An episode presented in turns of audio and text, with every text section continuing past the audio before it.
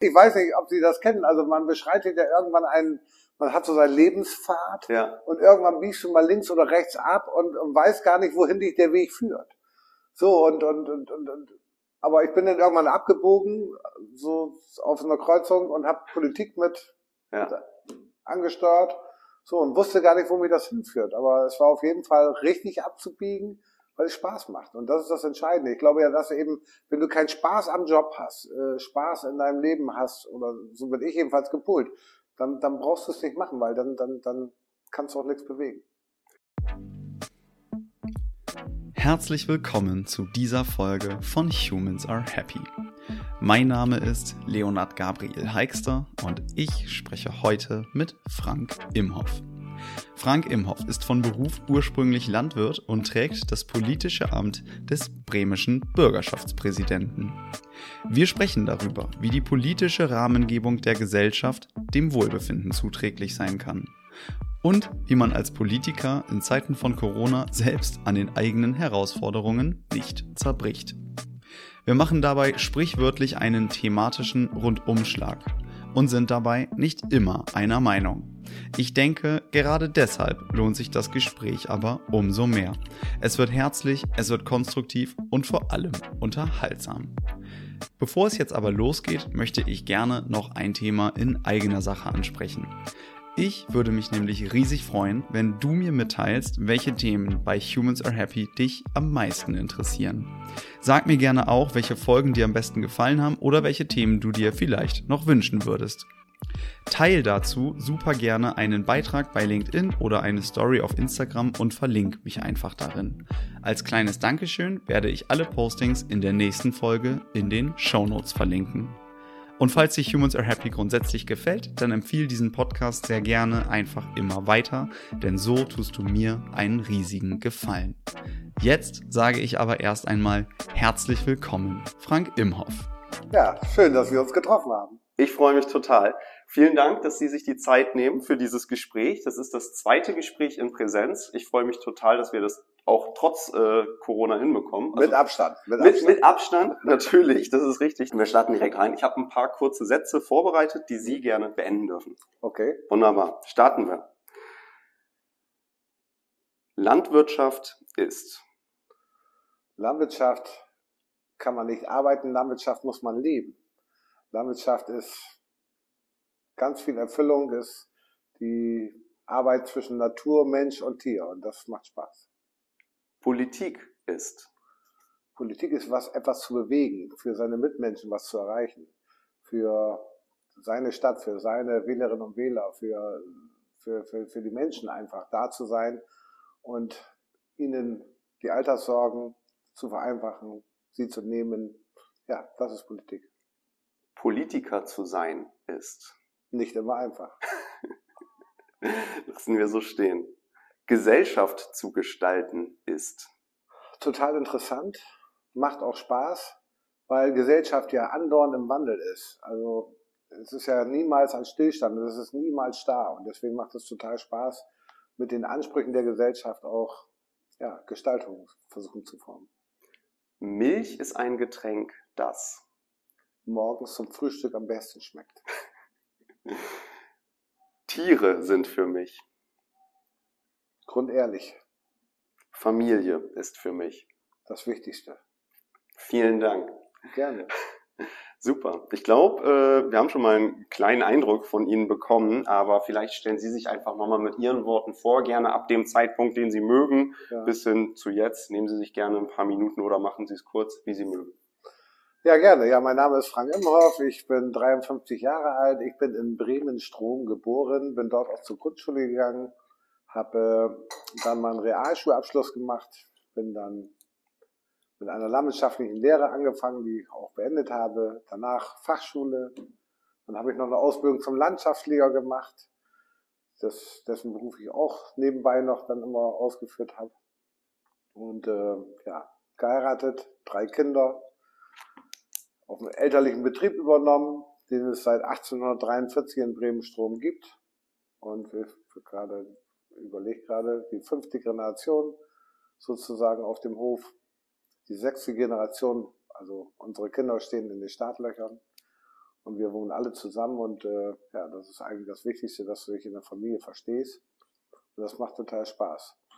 Das ist so, Frank Imhoff, so, sag ich mal, privat und politisch gesehen bin ich dann irgendwann, habe ich mich geärgert, dass Menschen immer nur meckern, aber nichts einbringen wollen. Und ja, und dann habe ich halt gesagt, okay, 1900 in den 90er war es irgendwie, ich interessiere mich für Politik, bin 1999 dann ganz unverhofft hier in die Bürgerschaft eingezogen, habe über ganz, ganz viele Jahre Umweltpolitik gemacht, auch ein paar Jahre Baupolitik, Landwirtschaft immer gemacht, weil das äh, eine Herzensangelegenheit von mir ist. Aber machen wir uns nichts vor, Bremen ist ja kein Agrarstandort, deswegen war es immer nur so ein bisschen nebenbei. Ja, bin dann 2015 Vizepräsident geworden und hatte das große Glück, und vor allen Dingen auch die Ehre, dass ich 2019 hier Präsident werden durfte der bremischen Bürgerschaft, Landtagspräsident und äh, ja, bin immer noch ganz gerührt davon, dass man mir dieses Amt zutraut und äh, dass ich die Ehre habe, Bremen auch in dieser Form zu vertreten. Vielen Dank. Ich muss da nochmal nachfragen, wie genau ist dieser Switch gekommen äh, von der Landwirtschaft in die Politik? Ich habe gerade verstanden, Sie haben gesagt, man meckert immer und keiner macht was und dann haben Sie gesagt, ich mache jetzt. Das klingt natürlich sehr anpackend, aber das ist schon für mich ein totaler Themenwechsel. Also wie geht das so schnell? Ja, wir saßen, ich bin ja auch in vielen Vereinen ehrenamtlich tätig, ob das jetzt eine Freiwilligen Feuerwehr, im Sportverein, im landwirtschaftlichen Verein ist, in der Landwirtschaftskammer, also, aber wir saßen abends bei der Feuerwehr zusammen und die, da gab es einen großen Streit um Politik und um, um die Wahlen und etc. alles und, und dann ging es darum, wer sich überhaupt wie einbringt. So, und dann habe ich gesagt, so immer nur das hier rumgemeckert. Teilweise haben die, sind die gar nicht zur Wahl gegangen, ja, und haben gemeckert. Mhm. Und gesagt, das ärgert mich so. Ich will jetzt, ich suche mir eine Partei, die zu mir passt. Und dann versuche ich eben selber was zu bewegen. Und habe dann auch kandidiert für den Beirat. Das hat allerdings beim ersten Mal nicht geklappt. 1995 und bin dann 1999 dann irgendwie, habe ich mich aufstellen lassen hier für die Bürgerschaft und die CDU hatte ein Wahlergebnis, das sie noch nie vorher hatten. Und ja, und dann war ich auf einmal hier drin. okay, es, äh, ja. Es war also, ich weiß nicht, ob Sie das kennen. Also man beschreitet ja irgendwann einen, man hat so seinen Lebenspfad ja. und irgendwann biegst du mal links oder rechts ab und, und weiß gar nicht, wohin dich der Weg führt. So und, und, und, und, und aber ich bin dann irgendwann abgebogen, so auf einer Kreuzung und habe Politik mit ja. angesteuert. So und wusste gar nicht, wo mir das hinführt. Aber es war auf jeden Fall richtig abzubiegen weil es Spaß macht. Und das ist das Entscheidende. Ich glaube ja, dass eben, wenn du keinen Spaß am Job hast, äh, Spaß in deinem Leben hast, oder so bin ich jedenfalls gepult, dann, dann brauchst du es nicht machen, weil dann, dann, dann kannst du auch nichts bewegen. Ja, da mag auf jeden Fall viel dran sein. Ähm, mich interessiert gerade total, ähm, es geht ja hier auch um Wohlbefinden und ich würde total gerne einmal wissen, wie ist es denn aus Ihrer Perspektive? Also Ihr Leben wird sich da ja auch total geändert haben. Auf einmal äh, in die Politik zu gehen. Und Sie sagen gerade, das macht Spaß. Ich schließe daraus, dass es Ihnen eigentlich auch gut geht. Aber man hat bestimmt auch grundsätzlich andere Themen. Ähm, vielleicht erstmal, um ein Verständnis des Wortes abzugleichen. Was bedeutet Wohlbefinden für Sie persönlich? Und machten Sie einen Unterschied aus der Perspektive des Landwirten oder des Politikers? Eigentlich macht das keinen großen Unterschied, weil ja, ich fange mal so an. Ich habe in der letzten Zeit öfters mal Menschen zum Geburtstag gratuliert und habe denen innere Zufriedenheit gewünscht. Und dann haben die zu mir gesagt, innere Zufriedenheit, dann gucken die einen ganz skeptisch an, was will der von mir? Und das klingt so hochgestochen und so. Aber nee, eigentlich ist es ja das, wonach wir alle suchen, ja. Wir suchen nach der inneren Zufriedenheit, nach der Ausgeglichenheit, einfach mal zufrieden sein mit seinem Leben, mit dem, wie man lebt vielleicht und mit dem, was man hat oder mit dem, mit den vielleicht auch mit den Zielen, die man erreichen will, aber trotzdem einfach auch zufrieden sein. Ja, und äh, ich glaube, das ist das, das Entscheidende, dass man diese innere Einstellung dazu hat, auch nicht immer nur höher, schneller, weiter und sondern sagen, ja, okay, vielleicht da ist ein Ziel, vielleicht erreicht das auch, aber aus der Position, wo ich bin, mir geht's ja gut. Hey, ich bin gesund, ja. Und gerade in Zeiten von Corona hat uns das ja auch nochmal allen gezeigt, wie viel Gesundheit überhaupt, die wir immer als selbstverständlich hinnehmen eigentlich, wie viel doch Gesundheit doch eigentlich wert ist. Und du bist gesund, deine Familie ist gesund, du bist, du, du, du hast dich mit deiner Familie nicht in der Plünden, ja. Also diese Streitereien ist ja auch ganz fürchterlich. Man kann politisch um Sachthemen streiten, aber wenn du dich in der Familie eine Klamotten hast, ist das doch ganz fürchterlich. Und deswegen, wenn du gesund bist, deine Familie versteht sich, du, du, du hast ein Wohlbefinden, wenn du zu Hause bist, wenn du, wenn du auf dem Job bist, so, dann, dann ist alles gut, glaube ich. Ja. Aber das ist ein ganz spannender Punkt, weil Gesundheit ist natürlich, also wir sprechen bei Gesundheit, nehme ich jetzt mal an, von körperlicher Gesundheit. Mhm. Ähm, und natürlich körperlich unversehrt zu sein und nicht an Corona irgendwie erkrankt zu sein, ist natürlich ein großes, großes Glück und ähm, hat man, da hat man wieder das Wort.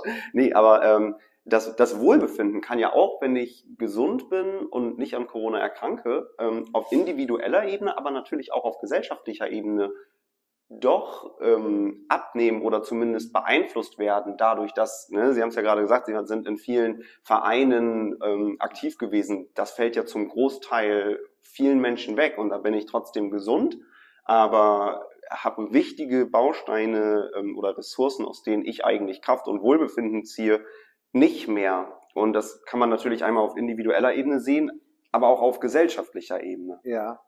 Ja, aber gucken Sie mal, ich bin jetzt Vorsitzender von landwirtschaftlicher Verein. Ja.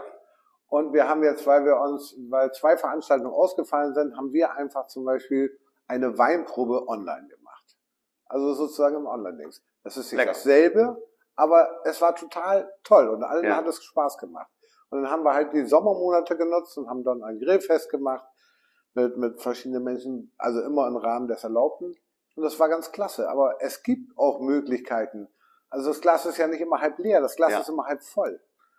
Zum Beispiel haben wir ein Familienmitglied bei uns, die nimmt sich am Tag meinetwegen zehn Projekte vor oder zehn Arbeiten, die sie erleben, äh, erledigen möchte. Und ich sage immer, hey, die zehn schaffst du sowieso nicht. Das ist eigentlich unmöglich, dass du die zehn schaffst. Nimm dir doch fünf vor. Und wenn du dann sieben schaffst, dann bist du der Held, dann fühlst du dich abends richtig gut. Und das ist ja auch eine Frage der Herangehensweise. Nimm dir das vor, was du auch schaffen kannst. Und wenn du da mehr schaffst, fühlst du dich selber auch noch gut. Und das gibt dir doch wieder selber auch ein gutes Gefühl.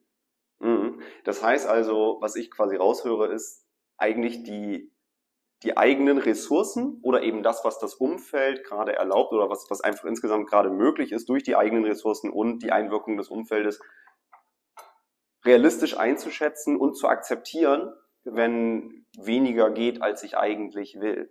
Genau. Ja, also ich, wie, wie will man es denn anders machen? Also alles andere frustriert einen aber doch mhm. auch, oder? Das kann ich total verstehen. Alles andere frustriert voll. Also ich habe äh, viele Beispiele, bestimmt auch bei mir selber, ähm, aber einfach auf unterschiedlichsten Ebenen erlebt man das ja einfach, dass gerade durch früher nicht so viel dagewesene Einschränkungen Menschen vielleicht auch erstmal manchmal unzufrieden werden oder gar nicht erst direkt erkennen, ähm, was ist jetzt der Grund für, dass ich dass ja. ich mich irgendwie schlechter fühle. Ich habe letztens mit, äh, mit, mit einem Bekannten, den ich nur ab, wirklich ganz, ganz selten sehe, habe ich letztens telefoniert. Mhm. So zum Neujahrsgruß. Und er sagte zu mir, ja, hast du dir was vorgenommen für 2022? Ich sage, nö, eigentlich nichts. Ich sage, wenn ich mir was vornehme, nehme ich mir auch immer nur was vor, was ich in den ersten Tagen auch abarbeiten kann und was erreichbar ist, habe ich ein gutes Gefühl. Zum Beispiel, ich will einen Schnitzel essen. das schaffe ich auch in den ersten drei Tagen, habe ich meine Vorsätze schon mal erfüllt. Äh, so. Ja, sehr gutes Ziel. Ja, aber der sagte zu mir, der, ja, er hätte sich vorgenommen, er wollte emotional im Hochstatus bleiben und wollte nicht abfallen. Also, ja. so, ich sag, wie, wie meinst du das? Er sagt, ja, ich möchte mich nicht runterziehen lassen von dieser ganzen Pandemie, von diesen ganzen Maßnahmen, von den Einschränkungen, weil, und dabei waren wir beide uns wieder total einig, weil am Ende, was fehlt uns? Am Ende fehlt uns Freizeit. Am Ende fehlt uns vielleicht vermehrter Kontakt mit Menschen. Aber ganz viel Freizeit ist eingeschränkt. Mhm. Aber das, das, ist ja nicht alles im Leben Freizeit. Verstehen Sie, was ich meine? So, und äh, deswegen, man kann das natürlich, wir, wir wissen alle um die Probleme, die es bei Corona gibt, über die gesundheitlichen äh, Schäden, über die Menschen, die sterben, das ist alles ganz, ganz traurig. Aber wenn wir über die Maßnahmen reden, wir können ja nicht alles frei laufen lassen. Und deswegen sollte man auch das realistisch einsortieren. Auf jeden Fall. Ich bin absoluter also nicht, nicht Fan, das wäre zu viel gesagt, aber ich kann, ich verstehe die Notwendigkeit und Genau. deswegen fällt es mir sehr leicht, das zu akzeptieren, auch wenn es keine Freude macht. Ja, ne, genau. Ne? Schön ist das nicht. Nee. Ja? Also wir können uns bestimmt alles was Schöneres vorstellen. Also am, mir wäre es auch am liebsten, wenn gar keine Pandemie gekommen wäre. Nee, natürlich, das, das, das ist uns allen. Aber ich finde, ähm, äh, ich finde es total spannend an der Stelle, weil ich vermeine jetzt zu erkennen bei Ihnen, Sie haben, Sie haben da ja eine sehr klare Haltung, das quasi zu wertschätzen und zu erkennen, was geht und dann zufrieden sein mit dem, was geht und sich realistische Ziele stecken und das Ganze anpacken. Und trotzdem natürlich die Notwendigkeit, wenn wir jetzt in diesem Beispiel bleiben von Corona, Ja. ähm, man muss Maßnahmen erlassen, die, die machen nicht Spaß, die sind aber notwendig. Und wie, also vielleicht das Wie in Klammern, könnten jetzt Sie, Sie persönlich als Politiker oder die Politik als Institution diese Waagschale ähm, halten für Menschen, ähm, Ja, versuche, einschränken ja. und gleichzeitig aber quasi die Akzeptanz. Also das, das, fun das funktioniert ja auch sehr gut, muss man ja sagen. Ne? Also der Großteil der Menschen Äh, steht ist- da dahinter, aber trotzdem, ist trotzdem ein großer Spagatsprung. trotz, ja, und das Wohlbefinden ist trotzdem beeinflusst. Ja. Ne? Also die Akzeptanz ist ja das eine, aber trotzdem geht's ja auch vielen. Also bei vielen Menschen spüre ich, dass die Vernunft natürlich vorherrscht, Hm? aber das Gefühl bei den Menschen sagt, die haben keine Lust mehr. Sie sind Corona müde. Was ich auch total verstehen kann. Äh, weil du hast ja selber Tage, wo du denkst, ach Mensch, also mit Corona, das hätte ich mir jetzt auch alles anders vorgestellt und ich möchte gerne meine alten Freiheiten zurück und was weiß ich alles. Aber dennoch glaube ich eben, dass viele Menschen das realistisch dann auch sehen und ich versuche in meiner Form als Präsident natürlich immer nach draußen zu treten und zu sagen, hey, am Ende habe ich doch die Erwartung und auch die Hoffnung, dass uns die Wissenschaft, dass uns äh, Medikamente, dass uns die Ärzte dahin bringen, dass wir wieder normales Leben haben können. Und wenn ich mich dann eben ein, zwei Jahre, vielleicht auch drei einschränken muss, dann ist das so, dann ist das nicht schön, dann ist das, ich will es ruhig sagen, blöd. Aber die Hoffnung ist doch total da, dass wir wieder genauso wie so Freiheiten haben wie vorher auch. Denn das wäre ja keine Option zu sagen, wir müssen immer mit Einschränkungen jetzt auf Dauer weiterleben. Na klar. So. Und ich versuche halt diese Hoffnung, diesen, dieses Mutmachen, das versuche ich halt auch nach draußen darzustellen. Und äh, das fällt mir allerdings auch gar nicht schwer, weil ich selber auch so bin. Also Ja. ich, ich von Natur aus. Von Natur aus glaube ich einfach daran, dass es wieder besser wird. Auf jeden Fall, auf jeden Fall. Das ist, äh, das Genau, und deswegen gar nicht anders. versuche ich das halt auch nach draußen zu vermitteln. Ne? Ja, total. Es ist witzig. Ich hatte gar nicht so, äh, wie gesagt, ne, in der Agenda gedacht, da reden wir jetzt die ganze Zeit über Corona, aber es ist ein gutes Beispiel einfach Genau. an der Stelle für, für das Erleben von Wohlbefinden. Wie ist es denn bei Ihnen persönlich? Also ähm, haben Sie da immer quasi so die, die, die Hoffnung, die Sie nach außen tragen und selbst auch im Innen haben, oder ist es auch manchmal, dass Sie sich selber da denken, ist doch einfach alles blöd? Ja, ich meine, äh, also seien wir doch mal ganz ehrlich, also wenn irgendjemand sagt, dass er nicht mal fünf Minuten hat, wo er sagt, das ist alles blöd, Ja. dann wäre ich wirklich unehrlich. So, das Ja. habe ich natürlich auch, aber das habe ich eben dann auch nur mal fünf Minuten in der Woche und den Rest der Woche, die restlichen Stunden. Tage, äh, glaube ich eben daran, dass es besser werden muss. So, und äh, so, so sehe ich das eben nicht nur in Politik, nicht nur in Corona, sondern so sehe ich das auch eben in der Familie, auf den Hof, dass man eben eine, eine gute Zeit haben wird. Und das heißt ja immer so schön, Glaube versetzt auch Berge, Mhm. was nichts mit jetzt mit irgendeiner Religion zu tun hat. Aber ja, aber wenn man doch dran glaubt, dass, dass oder wenn man das so gut findet, was man macht, dann, dann geht es einem noch viel besser. Auf jeden Fall. Sind Sie viel auf dem Hof bei sich? Der Hof gibt mir die Kraft, die ich hier vielleicht auch manchmal mehr brauche. Die, äh, die gibt mir der Hof, ja, die Ja. Kraft dazu, ja. Doch. Ich bin gerne auf dem Hof. Leider ist, äh, was heißt leider, aber das ist jetzt natürlich durch das Amt ist das echt weniger geworden. Aber ansonsten bin ich jede freie Minute auf dem Hof. Und äh, den Streitpunkt, den wir natürlich zu Hause haben, meine Frau fährt immer gerne, würde gerne mit mir in Urlaub fahren und ich sage immer, Urlaub ist doch Hof. Andere kommen zu uns auf den Hof und machen Urlaub, sage ich immer. Und dann sagt sie, ja, aber das ist sie natürlich ein bisschen anders. Ich kann das auch verstehen, und aber wir kriegen das hin und wir finden da auch einen Weg. Das ist ein wunderbares, ganz anderes Beispiel für Kompromisse finden und Ja. immer verhandeln mit dem Leben über das, was man, naja, manchmal nicht ändern kann oder wie einfach die Umstände sind. Ne? Das Genau. Ist, ja, das, das kommt total raus. Sie haben gerade gesagt, ja, ich habe das auch manchmal fünf Minuten, dass ich mich ärgere und dann schalte ich aber wieder um. Und da würde mich interessieren, wie machen Sie das? Wie schalten Sie wieder um? Ist das einfach naturell oder haben Sie einen Trick? Ja, also eigentlich bin ich von Natur aus so geprägt, aber ich manchmal nehme ich auch so ein bisschen, wenn ich, wenn ich mal, also was mich total, ich bin, ich mag total gerne Musik Mhm. und äh, ich kann mich, Musik hat ganz viel Einfluss auf mich und Welche Musik hören Sie? also vom bis. Außer, äh, außer Hardrock Ja. höre ich wirklich von Schlager bis zu Haus, höre ich alles. So, und je nach Stimmungslage, dann darf es auch gerne richtig extrem laut im Auto, wenn ich alleine bin oder so, darf das auch mal krachen. Das ist geil. Ich bin gerade von Hamburg hierher gefahren, war auch laut. Ich hoffe nicht, weil das Fenster auf war. nein. nein, nein. Aber ähm, die Musik. Apropos, ähm, nee, das kann ich ja eigentlich gar nicht sagen. Doch, kann ich sagen. Ich kriege ja kein Geld für diesen Podcast. Ich habe die ganze Zeit Bremen Next gehört und es ist eines der besten Radios in Bremen. Wirklich toll, dass es sowas hier gibt. Okay, ja, ja. Ja, das ist großartig. Ich freue mich meine jedes Kinder Mal. auch nur. Ja, es ist wirklich sehr, sehr gut. Ja. Altersbedingt höre ich dann schon andere Sendungen. Aber die wurden doch gerade gar nicht ausgeschlossen. Nein, nein, nein, nein, aber, aber ich, äh, ich, ich sag mal, ich höre natürlich viel Bremen 4 oder Energy oder sowas in der Richtung. Mhm. So. Oder manchmal auch Radio Roland, je nachdem. Also wenn man morgens auf den Trecker aufsteigt Mhm. und sie sitzen bis um 11 Uhr auf dem Trecker von 6 bis 11, dann können sie um 11 Uhr bei einem Sender schon die Nachrichten mitsprechen. Weil das ja immer das Gleiche ist, wieder immer in Schleife. Also wechseln wir mehrmals am Tag die Sender, damit sie mal irgendwie einen neuen Input kriegen und nochmal was anderes hören. Auf jeden Fall. Ja. ja, also ich, ich sitze ja nicht mehr so oft auf dem Trecker, das, deswegen brauche ich auch nicht mehr so oft die Sender wechseln. genau. Ja, gut. Ähm, ich würde gerne noch mal kurz zurück zu diesem gesellschaftlichen Ding kommen. Und wir Ja. stellen uns eine Welt vor, in der es keine Pandemie gibt. Ähm, was könnte die Politik dann mit allen anderen natürlich äh, Themen und äh, ja einfach Aufgaben, die es gibt und Problemen, die es zu beheben gilt, tun aus ihrer Sicht, um das Wohlbefinden auf, in der gesamten Gesellschaft quasi, das Verständnis für Wohlbefinden vielleicht oder das Wohlbefinden insgesamt zu stärken.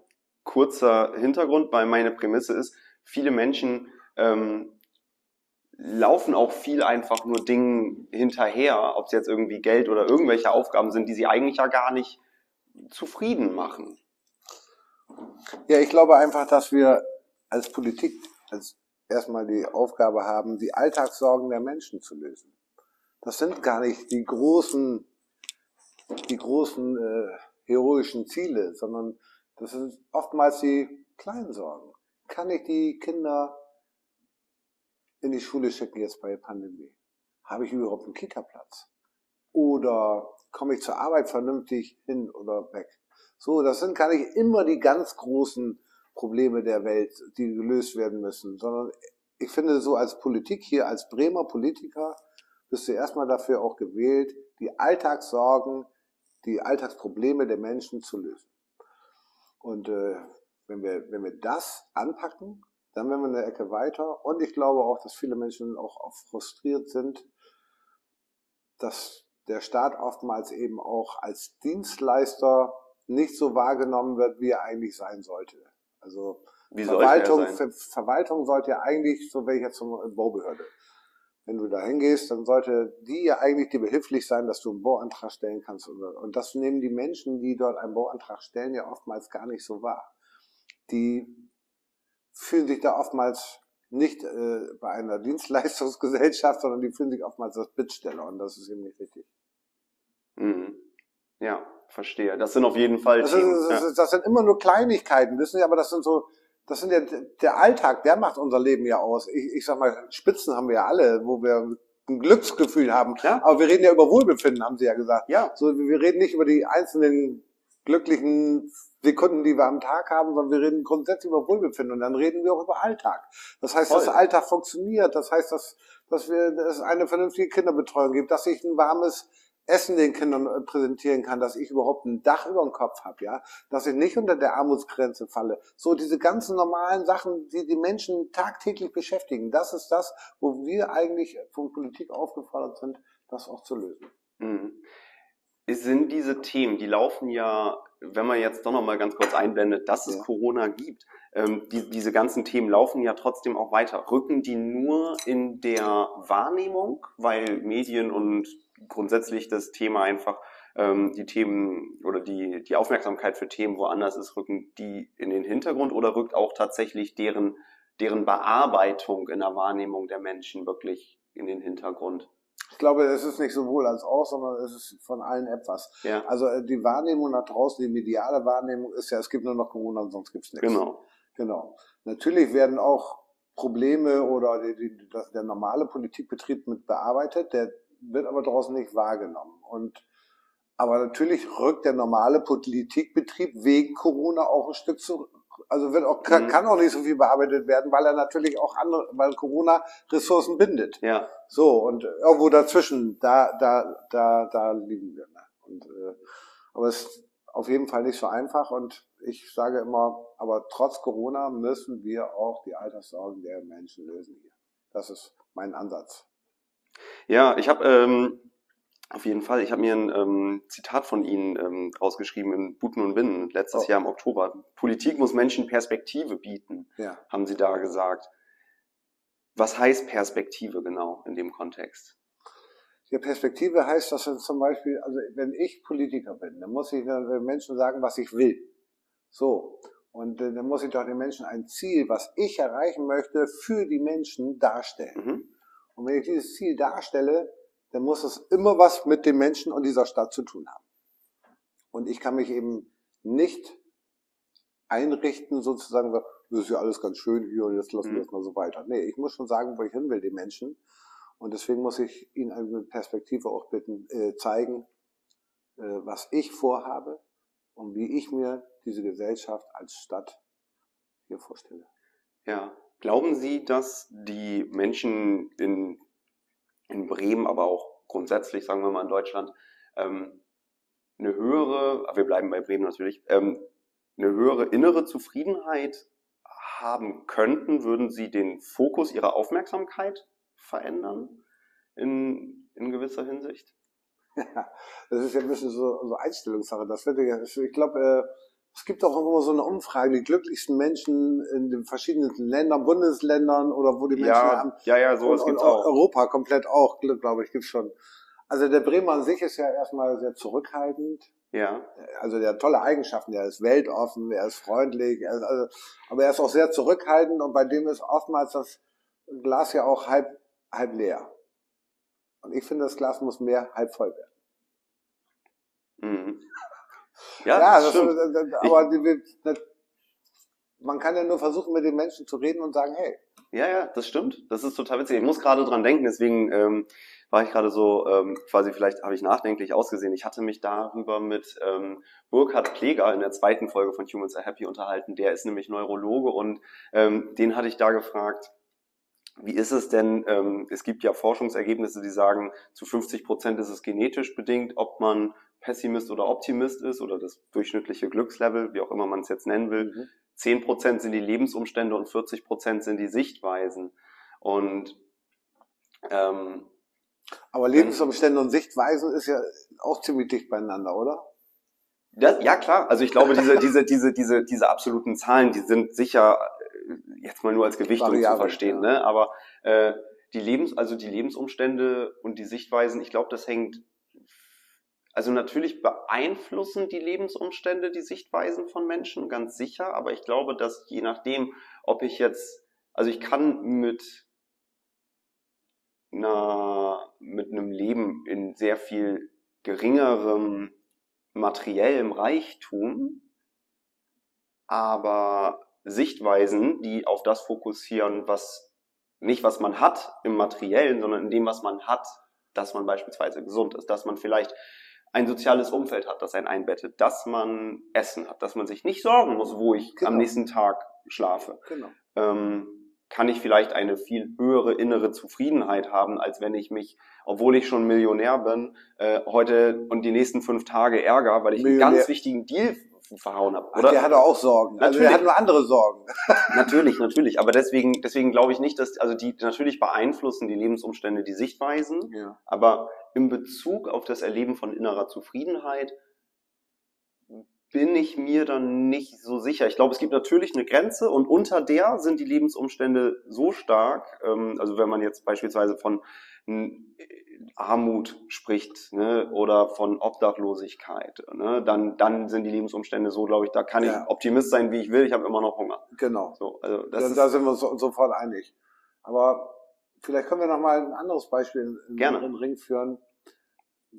Wenn es, äh, Menschen, die erkrankt sind und das hat ja auch was mit der Heilungsprozess, mit, mit Glauben, mit innere, ja. mit innere Einstellung zu tun. Und das finde ich so Wahnsinn, wenn manche Leute, die, die, sag ich mal, schon gesagt worden, hey, pass auf, das wird nie wieder was, die sind aber so willensstark und so glauben an dem auch, was sie, dass sie das wieder hinkriegen. Und auf einmal klappt das, ja. Mhm. So, und, und bei anderen Menschen, wo du sagst, das ist kein Problem, das kannst du immer wieder hinkriegen, die aber fallen sich zusammen und, und weil sie glauben auch vielleicht gar nicht daran oder, oder sehen ihr Leben zusammenbrechen. So, das zeigt uns aber ja, dass eben diese mentale Bereich des Glaubens, des äh, Glauben, dass ich was schaffen kann, Glauben, dass ich, dass ich wieder heilen kann, dass das eben ganz, ganz viel mit Hoffnung zu tun hat und mit Glauben zu tun hat und innere Einstellung. Und dass, wenn Menschen diese Einstellung an den Tag legen, dass es dann für sie selber einfacher wird und wahrscheinlich auch besser wird, oder? Ja, total. Also ich bin, ich bin da absolut bei. Ne? Also das ist ja schon wieder, im Grunde, das ist das Lustige. Hier, niemand erfindet ja irgendwas neu in diesem Thema, ne? sondern man hat das ja alles immer schon mit anderen Worten schon vor tausenden Jahren und wahrscheinlich gestern und vorgestern auch gesagt. Klar, es geht einfach darum, die, das, das Annehmen einer Situation und dann mit dem, damit umgehen. Ne? Ja. Und das ist, das ist Einstellungssache, das stimmt. Ähm, von daher würde ich gerne dann einmal darauf hinaus, wenn wir uns so einig sind, dass es eigentlich darum geht, dass es, dass man eine gewisse Einstellung zum, zum Leben hat und eine vielleicht Persönlichkeit in sich ist, die, die gefestigt ist und die sagt, okay, ich kann mit Dingen umgehen. Welcher Faktor spielt denn da beispielsweise Bildung? Weil das kann man natürlich zu Hause mitbekommen, das kann man aber manchmal auch nicht zu Hause mitbekommen. Aber da könnte ja auch Schule ähm, total ansetzen, oder? Wie ist es? Also wenn ja. man sagt, das, das, ist, das sind eigentlich die Kernkompetenzen. Äh, habe hab ich das jetzt richtig verstanden, dass Sie sagen, sozusagen an der Einstellung der Menschen, dass man sozusagen so ein Schulfach mit aufnehmen sollte, wo man auch mit den Kindern über so etwas spricht? Wie, wie zufrieden kannst du mit deinem Leben sein? Oder wie hab, soll ich das nee, verstehen? Nee, nee, also ich habe noch keinen jetzt konkreten Vorschlag, man sollte ein, ein Schulfach einführen äh, und das irgendwie werde zufrieden nennen oder so, aber einfach dann die Frage, wenn wir, wenn wir sagen, es geht darum, eine gewisse Einstellung zum Leben mhm. zu bekommen, um mit Sachen umzugehen, die einem einfach begegnen und vielleicht nicht schön sind. Ähm, wie könnte man es schaffen, beispielsweise auch durch, ähm, durch die Beeinflussung, durch die Rahmenbedingungen einer Gesellschaft, die ja auch durch Politik ähm, vorgegeben werden, und ich habe jetzt Bildung als Beispiel da genommen, weil ich denke, das ist eine gute Möglichkeit, um Einfluss auf Menschen zu nehmen ja. im Alter, wo sie sich auch noch beeinflussen lassen, sehr gut. Nicht im Sinne von manipulieren ähm, und werd, sei die ganze Zeit zufrieden und sei, also nicht im Sinne von sei genügsam, sondern im Sinne von, ähm, wie wird man ein Mensch, der in sich so gefestigt ist, dass er sagt, ich kann Dinge, ich lerne Dinge anzunehmen und aber auch mit ihnen umzugehen und nicht an ihnen zu zerbrechen. Ja. Also ich glaube, dass das wird ja tagtäglich auch in der Schule gemacht, also wenn es gute Lehrer sind. Ja. Ich glaube eben, gute Lehrer kitzeln so die Kinder auch in ihrer Leistungsfähigkeit und ihrer Bereitschaft, etwas zu lernen, dass sie auch selber an sich glauben. Und gute Lehrer überfordern ihre Kinder auch nicht, damit sie frustriert werden. Äh, aber das geht natürlich auch weiter. Das geht dann auch weiter zum Elternhaus. So, gucken Sie mal, ich habe Realschule gemacht. Jetzt hätte ich ja nach Hause kommen können und äh, eine Realschulempfehlung und meine Eltern hätten gesagt, Mann, bist du doof. So, haben die aber nicht gemacht. So, dann haben wir gesagt, hey, mach mal deine Realschule fertig, alles klar, Realschule fertig gemacht.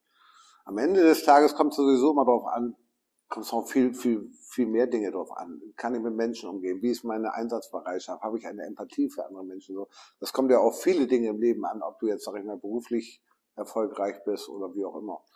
Aber ich glaube eben, dass, äh, dass in der Schule so ein zusätzliches Fach, vielleicht, wenn man das mal jetzt spinnen wollte, Zufriedenheit Das würde, ich glaube, das würde überfrachtet. Ich glaube auch, dass ein zusätzlich, also ich, das war auch gar nicht jetzt meine Intention, also, zumal ich also, glaub, aber, aber du musst halt aufpassen, dass sie, dass sie, dass, dass gerade das Zusammenspiel zwischen Schülern, zwischen das, was die haben und die Erwartungshaltung der Eltern, also Lehrer, Kinder, Eltern, dass das Zusammenspiel auch passt, ja, und dass die Erwartungen vielleicht ja. auch nicht so hochgelegt werden und, und immer du musst, du musst, du musst, oder wenn du das nicht schaffst, dann bist du ein Loser.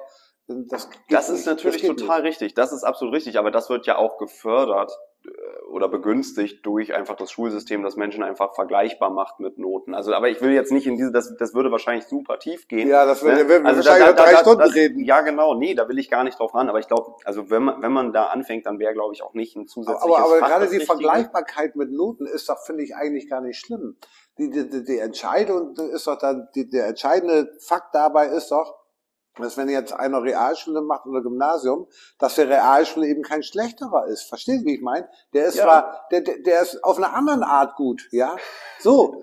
Das ist doch das Entscheidende. Und nicht, ob er jetzt eine, eine 4 hat oder eine 2 hat. Ja, doch. so, der mit der 2 kann, hat doch ganz andere positive Eigenschaften, die er vielleicht in der Gesellschaft einbringen kann. Der ist handwerklich total begabt und der aber andere das, ist eben aber das Mathematiker. attestiert ihm ja das Schulzeugnis nicht. Ja, aber nee, aber das, das attestiert ihm ja nur, das Schulzeugnis attestiert ihm ja nur, sag ich mal, was er in der Schule in dem Moment dort geleistet hat, zu den Vorgaben, die gefordert wurden. Genau, nee. Aber, aber ich, ich sage ja, die Einstellung oder die, Ein, du darfst eben deine Sichtweise ja. darauf nicht so einschränken.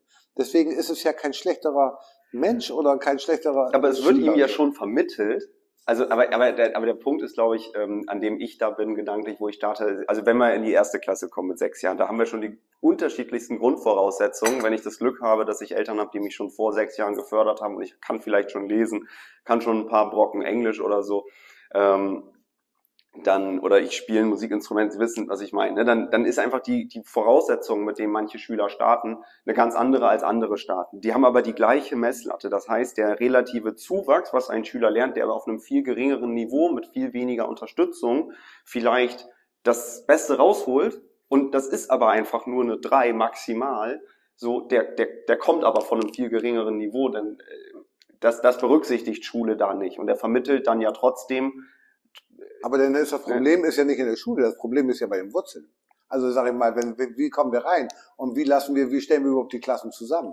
Äh, wenn wir denn, wenn wir reden darüber, dass Schule teilweise mit äh, Kindern eingeschult werden, die ja nicht mal die gleiche Sprache sprechen oder teilweise kaum Deutsch sprechen können. Ja. Dann wie, wie sollen die vergleichbare Zahlen nachher im Zeugnis dargestellt Warum bekommen? Warum sollen die überhaupt vergleichbar sein? Genau. Aber okay. ich merke das schon. Wir haben danach. Jetzt sind wir doch. Ja. wir sind schon tief drin in der Bildungspolitik. Aber ich glaube tatsächlich, dass Bildung wirklich für das Erleben von Wohlbefinden auf individueller Ebene, aber auch auf gesellschaftlicher Ebene absolut der Schlüssel mit sein kann. Denn was wirklich wichtig ist, ist ja sowas wie ähm, ein gesunder Selbstwert und eine gefestigte Persönlichkeit. Und ein Selbstwert kann ich entwickeln als junger Mensch. Und ähm, natürlich ist das Elternhaus, ist das soziale Umfeld, aber eben auch die Schule. Und die kann man eben durch Bildung und durch Politik, ne, deswegen bin ich da eben auch gerade so drauf gegangen, ja. natürlich schon beeinflussen. Und ich glaube, dass der Selbstwert von Menschen, wenn sie ähm, immer verglichen werden mit Menschen, die vielleicht sogar ganz andere Voraussetzungen haben, dass es nicht zuträglich sein kann. Wenn man dann das Glück hat, dass man Eltern hat, die sagen, ey, trotzdem super, guck, was du kannst, dann ist das natürlich richtig gut. Aber ich glaube trotzdem, dass, dass es auch anders ginge. Ne? Das, also, dass es zum Teil ähm, für, für, für das Ausbilden einer in sich gefestigten Personen, ähm, dass man da auch andere Impulse setzen könnte und die Vergleichbarkeit. Aber ja. äh, das, das, ich werbe das, da wir nicht. Ich werbe ja nur dafür, dass ich werbe ja nur dafür, dass man Menschen nicht unbedingt, dass wenn einer Realschule, einer Realschule gibt's ja alles gar nicht mehr. Das ist ja mittlerweile alles. Wie heißt das jetzt? Ich bin zu lange raus. Ja, das, das ist jetzt ja die Gesamtschule, ne? Nee, Gesamtschule nicht. Äh, hm? Die Oberschule, genau. Okay. So, aber die entscheidende Frage ist doch, machst du Menschen irgendwie an was fest? Oder sortierst du sie eine schlecht oder gut? Und ich glaube eben, dass jeder Mensch Fähigkeiten hat, die er in der Gesellschaft, in seinem persönlichen Ich einbringen kann. Dass jeder Fähigkeiten hat, die, die, die, wo, die, wo, die bei ihm ausgeprägter sind. Umsonst heißt es nicht immer. Es gibt ja Theoretiker, es gibt Praktiker. Und es gibt halt ganz, ganz viele Menschen mit unterschiedlichen, wirklich mit unterschiedlichen äh, Stärken. Und äh, die sollte man auch fördern, die Stärken. Und nicht immer nur sagen, was du nicht kannst. Ja, ja, das stimmt. Da Ähm, sind wir uns ja einig.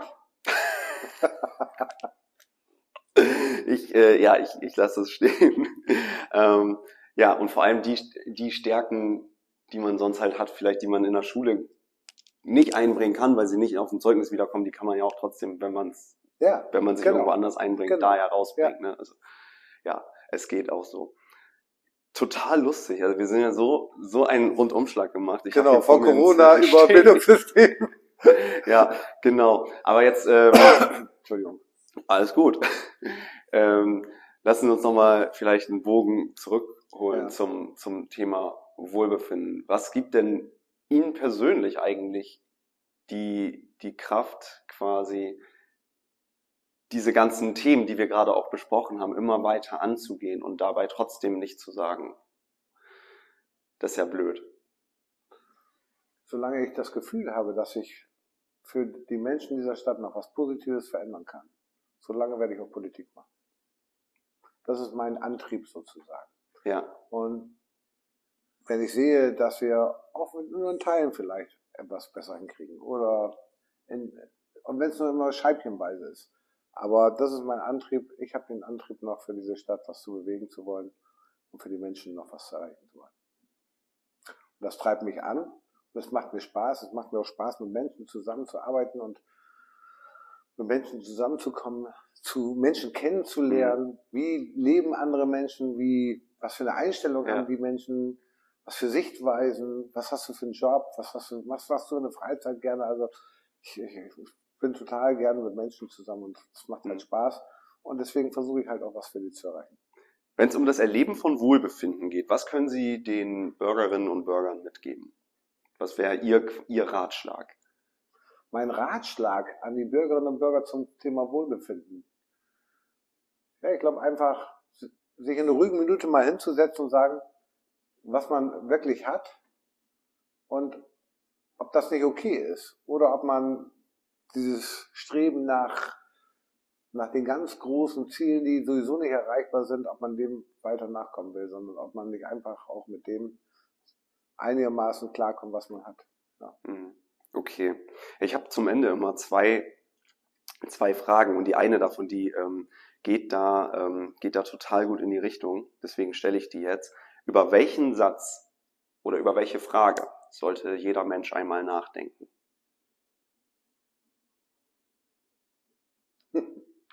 Das ist eine, das ist eine gute Frage. Also so, ich glaube, das ist altersbedingt. Ich glaube, das ist altersbedingt. Ich glaube, so im, im, im, in, mein, in meinem Kontext so, bist du mit deinem, also jetzt, ich bin ja 53, so, bist du mit deinem Leben zufrieden? Das habe ich schon öfter mal nachgedacht. Ja, ich habe sehr viel Glück gehabt. Auch. Ich habe auch sehr viel Glück gehabt und ich bin sehr zufrieden mit meinem Leben und ja, versuche das halt auch nach draußen auch auszustrahlen, dass man auch zufrieden sein kann. Also ich finde, man merkt das. Ähm, letzte Frage. Ja. Wenn Ihr Leben ein Buch wäre, welchen Titel würde es tragen? Ha!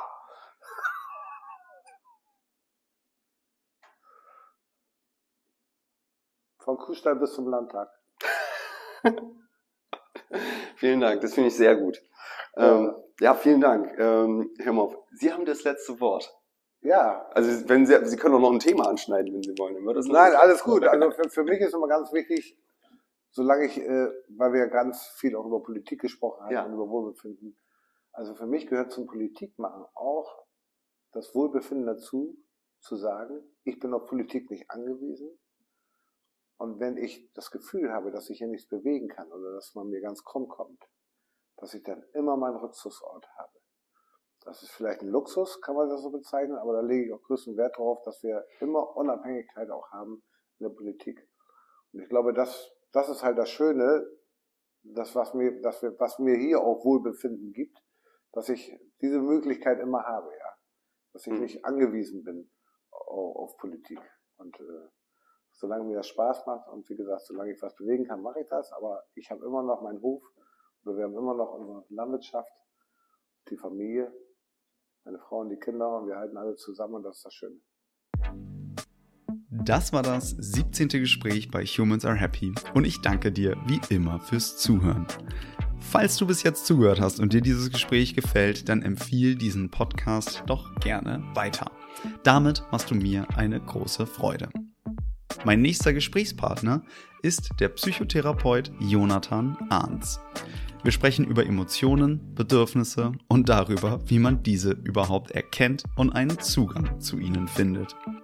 Dabei wird das Gespräch kein klassisches Interview, denn Jonathan dreht den Spieß kurzerhand um und an manchen Stellen gehe ich in die Rolle des Interviewten. Ihr könnt euch daher auf ein intensives, persönliches und vor allem wieder herzliches Gespräch freuen. Um das nicht zu verpassen, folge Humans Are Happy einfach dort, wo du gerne Podcasts hörst oder abonniere den Humans Are Happy Newsletter. Ich freue mich, wenn du beim nächsten Mal wieder dabei bist und sage bis dahin, dein Leonard.